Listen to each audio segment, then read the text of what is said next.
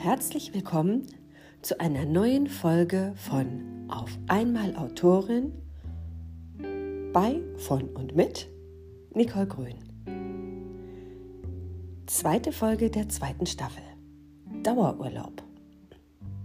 Warum heißt diese Folge Dauerurlaub? Ja, da muss ich vielleicht ein klein bisschen zu ausholen. Ich schreibe meine Bücher auf der Insel Kreta. Und das habe ich von Anfang an getan. Als ich mir überlegt habe, wobei, das muss ich natürlich sagen, mein Mann hört natürlich mit.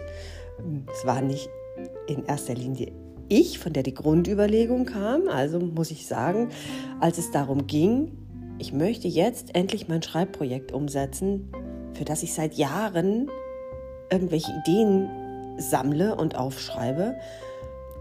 Und wenn ich es jetzt nicht mache, werde ich es nie machen, habe ich gesagt, ich muss wahrscheinlich echt weit weg sein, um das zu tun. Ja, nicht greifbar für den Alltag.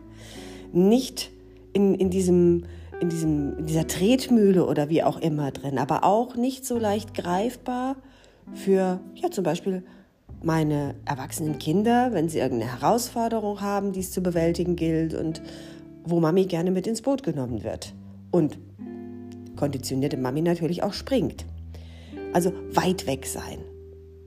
Und dann hat Markus gesagt, weil wir auf Kreta Urlaub gemacht haben, warum machst du das nicht auf Kreta? Es erschien mir am Anfang ein bisschen sonderbar, weil ich ja gestartet bin mit äh, einem Frankreich-Projekt. Also sprich, ein Krimi, der in der Provence spielt, den ich auf der Insel Kreta geschrieben habe. Warum jetzt nicht Frankreich, fragen sich vielleicht einige von euch. Ja, da habe ich auch geschaut. Ich wusste aber natürlich, dass ich einen bestimmten Zeitraum brauchen werde, um zu schreiben. Ich bin da sehr, sehr diszipliniert und habe mir im, im Internet natürlich dann irgendwie so Informationen gesucht. Ich hatte ja vorher auch einen Krimischreibkurs gemacht. Wie soll denn so ein Erstlingswerk vom Umfang her aussehen? Und ich habe so Ideen gefunden, die hießen, ja, das sollen irgendwie so ich kann das nur in Wörtern sagen, 75, 76.000 Wörter sein. Das sind dann nachher so ein bisschen mehr über 300 Seiten im Buch.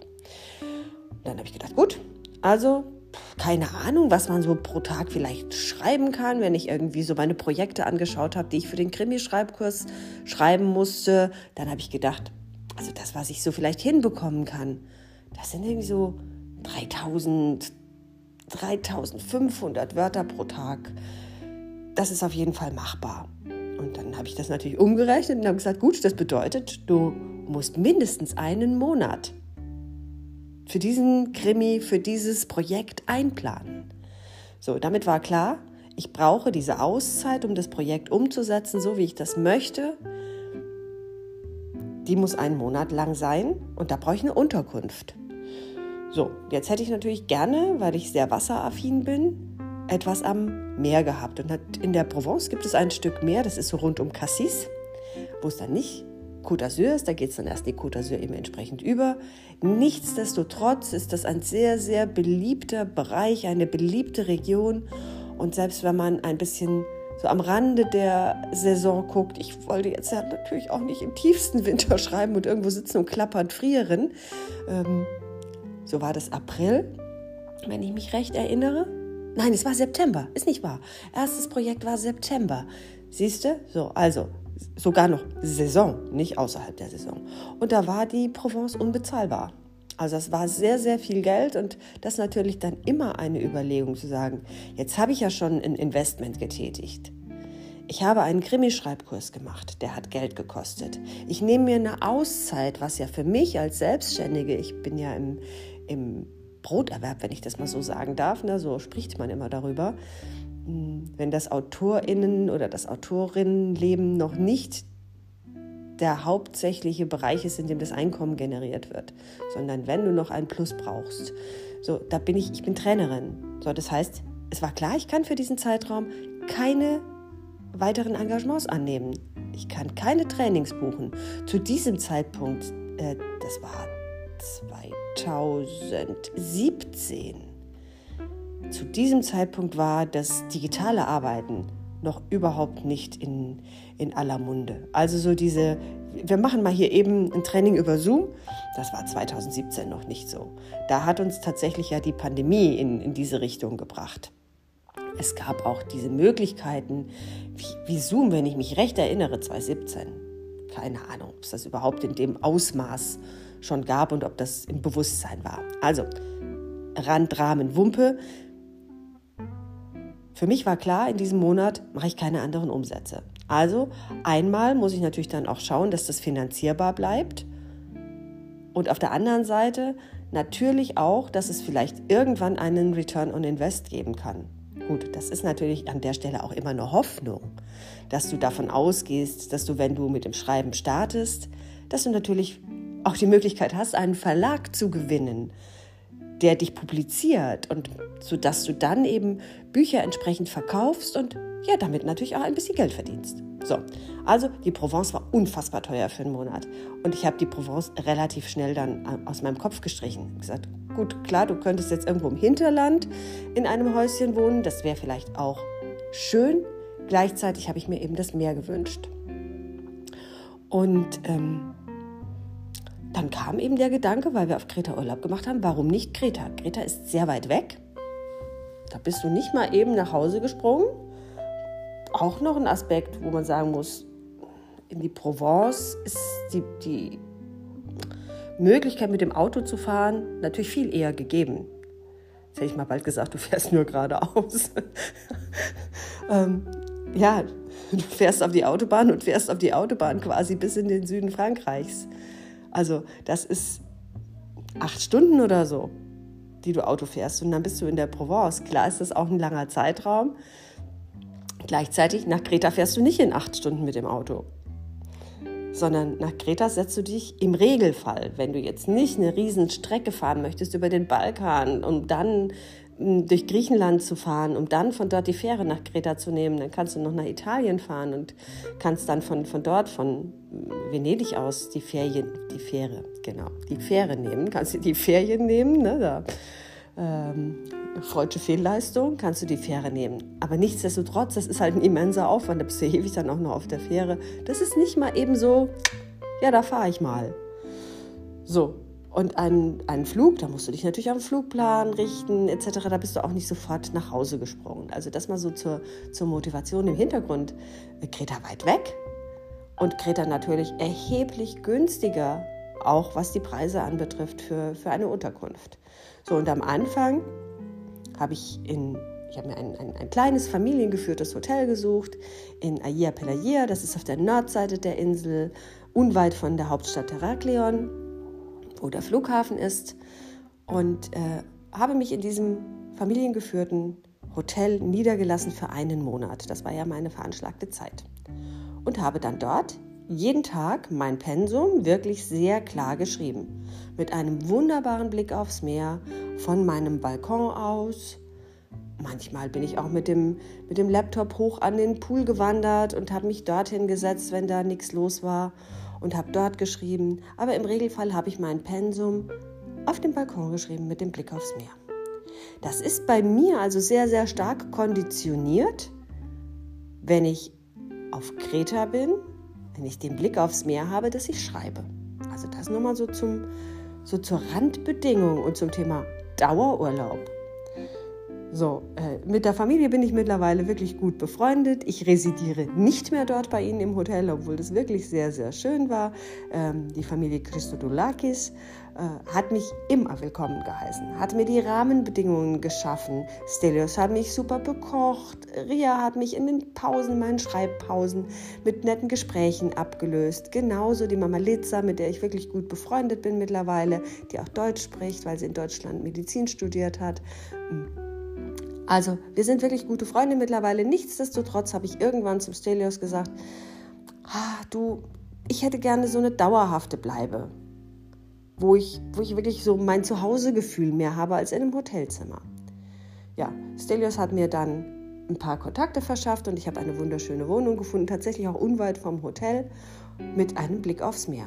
Und seit 2019 im November habe ich meine Wohnung hier, die ich mir nett eingerichtet habe, also ein zweites Zuhause. Und im Herbst 2020 kam meine Lektorin vom Piper Verlag auf mich zu und sagte, du, Du schreibst ja deine Bücher auf Kreta. Hast du schon mal drüber nachgedacht, auch Kreta-Krimis zu schreiben? Also kam ein, ein, ein zweiter Bereich dazu, in dem ich Krimis schreibe. Das heißt, ich habe einerseits die Nicole de Ver mit den Provence, mit den Frankreich-Krimis und ich habe auf der anderen Seite jetzt Nicola Vertivi, die Kreta-Krimis schreibt. Zwischendurch hat der Verlag das ein oder andere Projekt aufgerufen, wo es um Kurzgeschichten ging, wo ich mich auch beteiligen durfte. Also plötzlich war dann ein höheres Schreibaufkommen da, natürlich selbst gewählt. Ich hätte ja logischerweise auch Nein sagen können, gar keine Frage. Aber da ich im Schreiben, also nicht nur in diesem Grundgedanken, den ich einst hatte, ich möchte einmal einen Krimi schreiben, ja, das war ja so meine, meine Grundmotivation dass ich im Schreiben aber plötzlich viel mehr gefunden habe, dass ich im Schreiben plötzlich genau das gefunden habe, wo ich gedacht habe, ja, das ist es. Das willst du tun. Du willst Krimis schreiben, du willst, ja, das sind ja nicht jetzt komplett fantastische Welten, was ich ja unfassbar bewundere, wenn ich mir jetzt auch so die, die Vita von Joan K. Rowling, und da kann man ja denken, was man will und eine Meinung haben, wenn ich es jetzt rein auf diese Vita einmal, wenn ich es darauf reduziere, wenn ich mir diese, diese Vita anschaue von, von, von, von ihr, wo ich sage, wenn du dich auf ein, ein Projekt über Jahre vorbereitest, wenn du dich immer wieder mit, mit Notizen wiederfindest, wo du sagst, oh, das wäre doch was für so eine Welt. Und wenn, äh, diese Welt, die da erschaffen worden ist, natürlich hat die auch Einflüsse aus anderen fantastischen Welten. Gar keine, gar keine Frage. Und gleichzeitig ist es trotzdem eine komplexe, wunderbare Welt mit, mit vielen stimmigen, stimmigen Kleinigkeiten und stimmigen, so heißt das.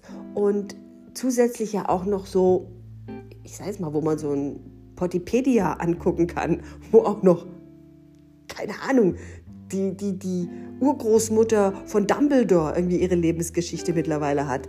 Also ganz großartig. Das mache ich natürlich nicht. Ich bin ja mit einem Realitätsbezug unterwegs. Gleichzeitig ist es ja aber trotzdem der Rahmen, die Geschichte meiner ProtagonistInnen, die ich erschaffe. Also meine Welten, in denen ich dann lebe. Meine, meine Familienkonstrukte, die ich erschaffe. An realen Plätzen mit einem realen Bezug. Trotzdem aber ja meine Fantasiewelt auf eine bestimmte Art und Weise, in die ich, in die ich eintauche, in der ich dann lebe. Ja, und dieses, dieses plötzlich zu erkennen und zu sagen, ja, das, das ist es. Davon hast du, ohne es zu wissen, immer geträumt, dass es das ist. Dass du dort ein, ein kreatives Gen hast, ja, dass ich schreiben konnte, das wusste ich. Aber in einem anderen Kontext. Ich komme aus einer Generation, in der es keine Handys gab, als man jung war. Meine Freundin und ich, wir haben mit einem, mit einem Festnetztelefon, also Telefon an der Schnur und in der Telefonzelle telefoniert miteinander. Und wir haben uns Briefe geschrieben. Wir haben uns ellenlange, unfassbar umfangreiche Briefe geschrieben. Also auch gerade in den Ferien. Das konnten 20, 30 DIN A4 Seiten sein, die wir uns geschrieben haben. Das war vollkommen normal. Also so ein, so ein Bezug zum, oh, mein Englischlehrer, oh, der hat mich gehasst für meine Englischarbeiten, wenn es um, ja, um Textschreiben ging.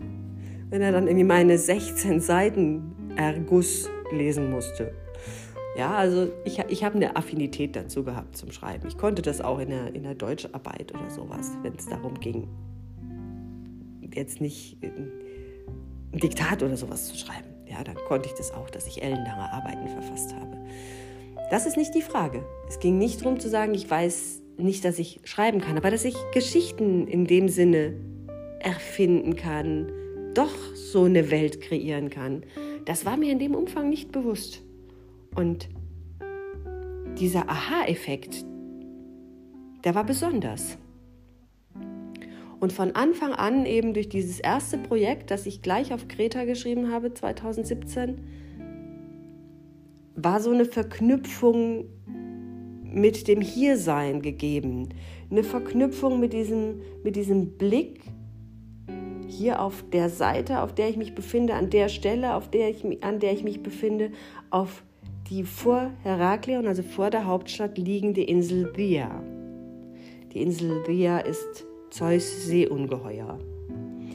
Kleiner Ausflug zum Thema, ne? ist ja Dauerurlaub, da kann man auch eine kleine Urlaubsgeschichte bzw. was zur Insel erzählen.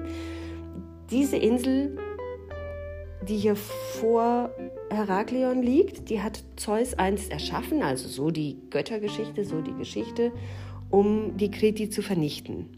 Dazu muss man wissen, dass Zeus Vater Kronos seine Kinder nach und nach gefressen hat. Und seine Mutter wollte den kleinen Zeus schützen davor. Der war noch ein Baby und hat geguckt, ach du lieber Gott im Himmel, wo kann ich jetzt Zeusilein verstecken?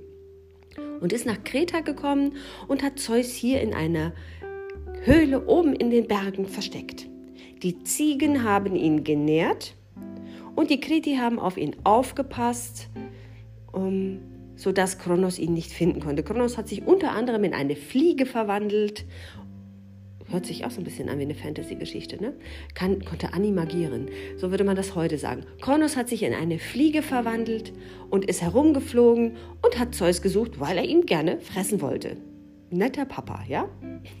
So, dann flog er da rum und die, die haben das bemerkt und Zeus hat in diesem Moment angefangen zu weinen. Das war ja ein Kind, ein kleines. Und die Kriti haben angefangen und haben Lärm gemacht, haben auf Töpfen rumgeschlagen etc., so dass Zeus das weinende Kind nicht gehört hat und davon geflogen ist. Ach, nicht Zeus, sondern Kronos. Und Zeus hat überlebt. So, viele, viele Jahre später wie das halt so ist. Du hast so Ziegen auf der Insel und dann hast du vielleicht auch irgendwie, dass du so denkst, ja, es muss ja auch was zu essen auf dem Tisch, lass uns mal so eine Ziege essen. Gut, dann haben die Kreti also die Ziegen hier und da mal geschlachtet. Jetzt ja nicht hunderte pro Tag, war ja hier keine Dauerproduktion irgendwie in der Fabrik, sondern die haben halt Ziegen geschlachtet, um die zu essen. Zeus hat erfahren, dass die Kreti die Ziegen gegessen haben und ist unfassbar wütend geworden, weil die Ziegen haben ihn ja genährt. Also hat er gesagt, die haben nicht mehr das Recht zu leben, weil die töten die Ziegen, die mir das Leben gerettet haben, lalala und tralala. So, dann hat er dieses Seeungeheuer erschaffen, hat es auf Kreta losgeschickt, um die Insel und die Bewohnenden dort zu vernichten. Und ganz kurz bevor das Ungeheuer die Insel erreicht hat, also wir ist ungefähr zehn Kilometer hier entfernt von der Küste, hat er dann ein schlechtes Gewissen bekommen, weil ihm so ein Gedanke kam wie, ja, aber erinnere dich mal an die Situation.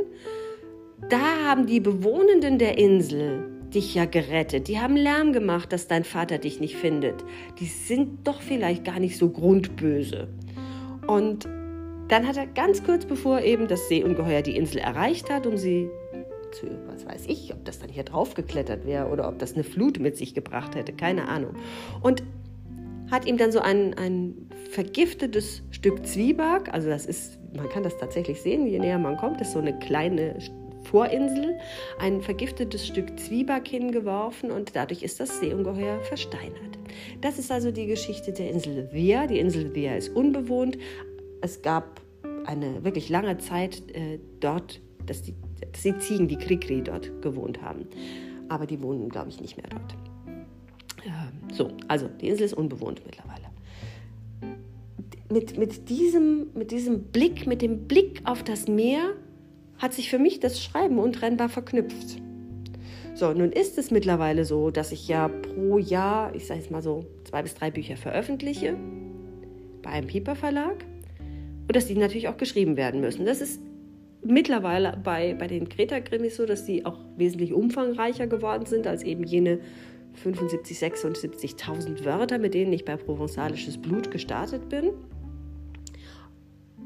Die Frankreich-Krimis sind zwischendrin auch mal ein bisschen umfangreicher gewesen. Es pendelt sich so ein, aber bei Kreta ist das tatsächlich so, dass ich irgendwann in so eine Art Schreibirrsinn verfalle, weil ich denke, oh, das muss noch gesagt werden und das muss noch und das und das und das. Und ähm, auch bei der, bei der neuen Familiensaga, die ich geschrieben habe, die hier auf Kreta spielt, ist dasselbe passiert. So, was hat es aber jetzt mit Dauerurlaub zu tun? Das hat was damit zu tun, dass ich, ja, ich fliege nach Kreta.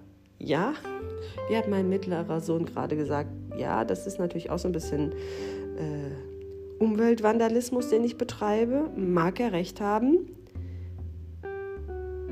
verbrauche ich wahrscheinlich anteilig so viel Benzin oder so viel Kerosin, wie viele andere Menschen das gebrauchen, wenn sie in Deutschland täglich irgendwo zur Arbeit fahren. Ich für meinen Teil fahre in Deutschland sehr, sehr wenig Auto nur noch. Ich fahre hier auf der Insel auch bewusst nur Auto, wenn ich einen Ausflug mache. Wenn ich hier bei uns im Dorf unterwegs bin, laufe ich in erster Linie. Und insofern, ja, meine Ökobilanz ist vielleicht jetzt nicht so super, darum geht es ja aber an dieser Stelle auch gar nicht, sondern es geht darum, dass ich, wenn ich hierher komme, nicht zum Urlaub hier bin, sondern dass ich hierher komme, um ein Projekt zu beginnen, um ein Projekt umzusetzen, umzuschreiben. Und das bedeutet, ich schreibe jeden Tag. Ich schreibe mit einem Schreibprogramm, ich gebe mir am Anfang ein ungefähres Wörterziel und das bedeutet, dass mir das ausrechnet, was ich jeden Tag zu schreiben habe. Im Regelfall sage ich nicht, ich will 150.000 Wörter schreiben. Das habe ich bei der Saga gemacht. Bei den Krimis mache ich das nicht. Nichtsdestotrotz kann dann das schon sein, dass ich irgendwann in so einen, wie gesagt, in diesen Schreibwahn reinkomme und dass dann dieses, du hast zwar dein Schreibziel, Schreibziel schon erreicht, aber jetzt kommen da noch, weiß ich nicht, viele on top, dass das eben passieren kann. Im Umkehrschluss bedeutet das, wenn jetzt zum Beispiel Freundinnen hier auf die Insel kommen, um mich zu besuchen, wenn mein Mann mitkommt, wenn meine Kinder kommen, dass ich mir bewusst machen muss, das ist eine schreibfreie Zeit.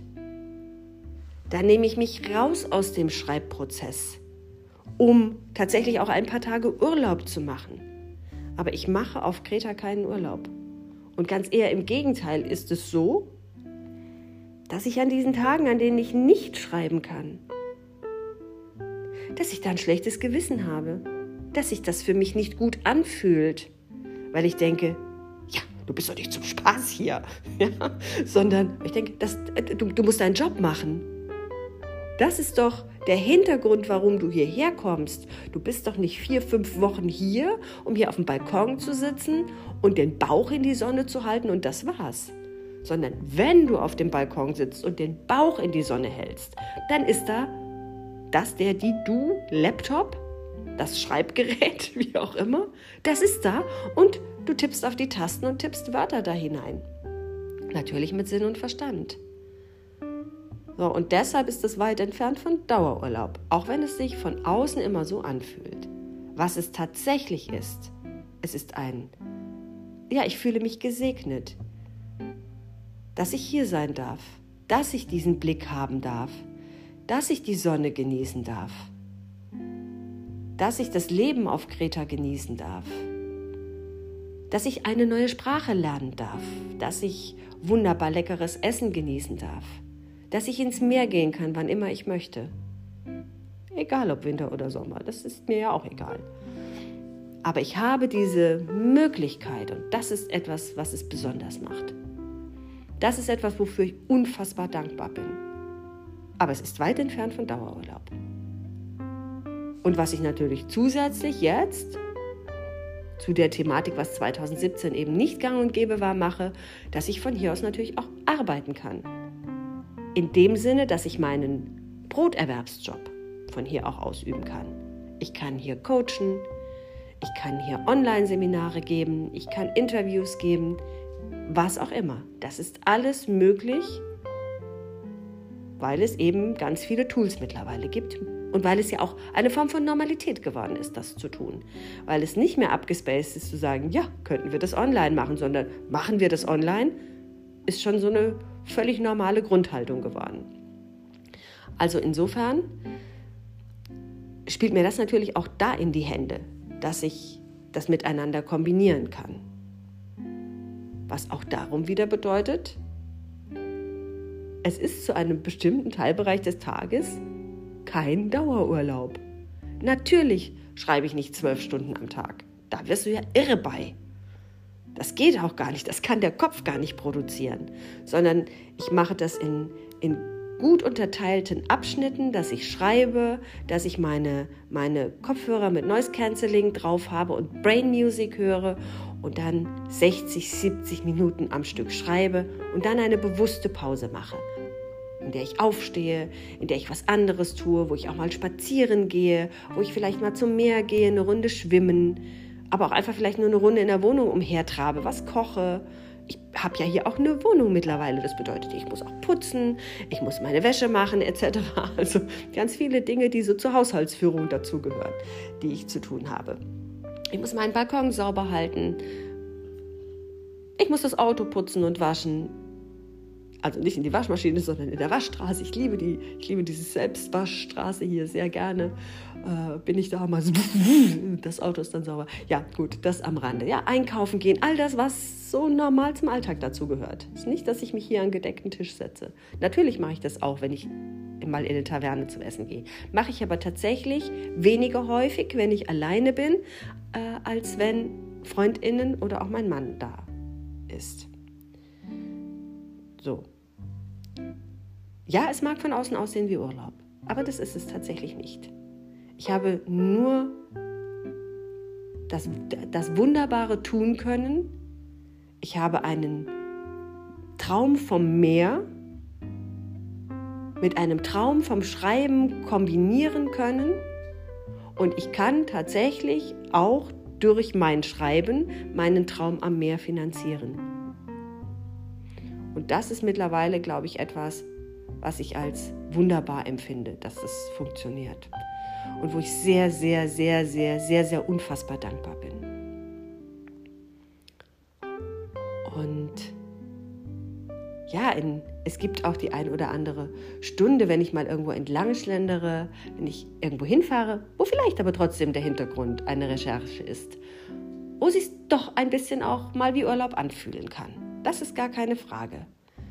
Denn dazu ist Kreta, glaube ich, prädestiniert, um sich auch ja manchmal so auszuklinken und so dieses Gefühl der Freiheit zu haben, dass du vielleicht auch im, im Urlaub hast, wenn du irgendwie auch mal die Seele baumeln lassen kannst.